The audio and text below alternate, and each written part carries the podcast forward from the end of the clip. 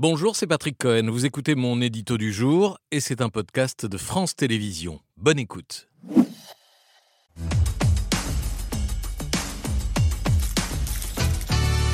Patrick, la France est-elle trop accueillante ou trop généreuse avec ses immigrés Question complexe, euh, généralement abordée sans nuance, pour ne pas dire euh, à la truelle, par ceux qui font de l'immigration le point central de leur discours public. C'est ainsi que le Rassemblement national a relayé ce dossier paru fin août euh, dans le Figaro magazine sous le titre L'immigration coûte plus qu'elle ne rapporte et même énormément plus, si l'on en croit le consultant Jean-Paul Gourevitch qui a signé cette étude. Près de 54 milliards d'euros de surcoût cette année, chiffre mm. mis en valeur par Valeurs Actuelles. 54 milliards, est-ce que c'est un chiffre crédible? Non, d'abord à cause du périmètre retenu, les immigrés qui, euh, je le rappelle, sont les personnes nées étrangères à l'étranger et résident en France. Les immigrés sont au nombre de 7 millions, mais Gourevitch en voit 14 ah parce qu'il compte à la fois les descendants directs d'immigrés quand les deux parents sont étrangers et quand un seul parent est étranger, couple mixte, il ajoute un descendant sur deux, 50%. Ah. Mais le plus contestable est le calcul des coûts indirects. Exemple, le trafic de drogue.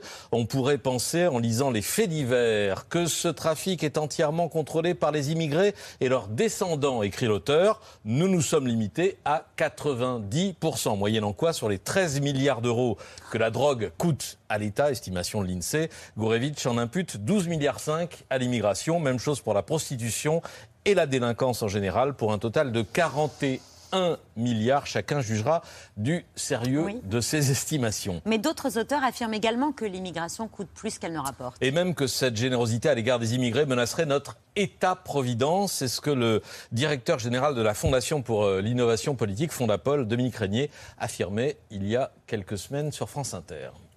Est-ce que nous pouvons produire les ressources qui nous permettraient de ne pas limiter euh, le bénéfice de l'État-providence euh, euh, à la population nationale? Eh Je crois qu'on mesure mal à quel point il n'y a pas d'autre pays au monde qui dépense à ce point pour des non-nationaux Dominique Régnier qui s'appuie sur plusieurs études de sa fondation et notamment euh, celle-ci, comment font les États européens.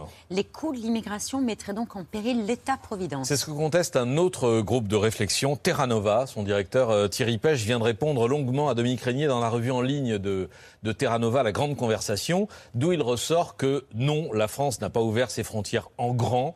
notre pays prend au flux récent vers l'Europe une part bien moindre que ses voisins et non, l'État-providence est loin d'être menacé par une immigration dont l'impact économique sur les finances publiques n'est en réalité que de faible ampleur, en positif ou en négatif On n'arrive pas à l'évaluer précisément. Non, ce sont des calculs d'une grande complexité qui dépendent de la méthode et du périmètre, du champ des dépenses et des recettes dans un système de, statistiques publiques qui ne distingue pas toujours des sous-catégories de population et on peut penser que c'est normal. Terra Nova et Fondapol s'appuient d'ailleurs sur la même étude de l'OCDE, laquelle propose trois calculs ah. comptables différents euh, selon les, périmètres de biens publics qui sont pris en compte, d'où les divergences. Je vous épargne le détail des chiffres et des raisonnements qui, au bout du compte, ne prouve, ne prouve rien d'autre que la, la, subtilité de la réponse. Conclusion C'est un débat qu'il faut avoir, euh, des arguments et des chiffres qu'il faut regarder avec attention à cause de leur importance à venir et de leur importance certaine à venir dans, et le, la façon dans le débat vont public. Être utilisés.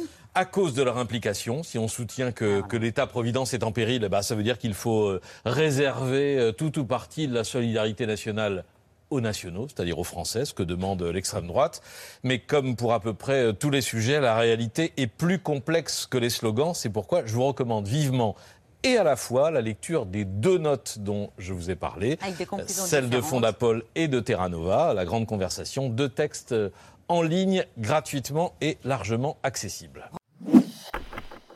Merci d'avoir écouté ce podcast de France Télévisions. Pour ne rien rater de C'est à vous en audio, vous pouvez vous abonner à tous nos podcasts sur votre plateforme d'écoute favorite dans la rubrique C'est à vous et en vidéo, le replay bien sûr, c'est sur France.tv. À très vite.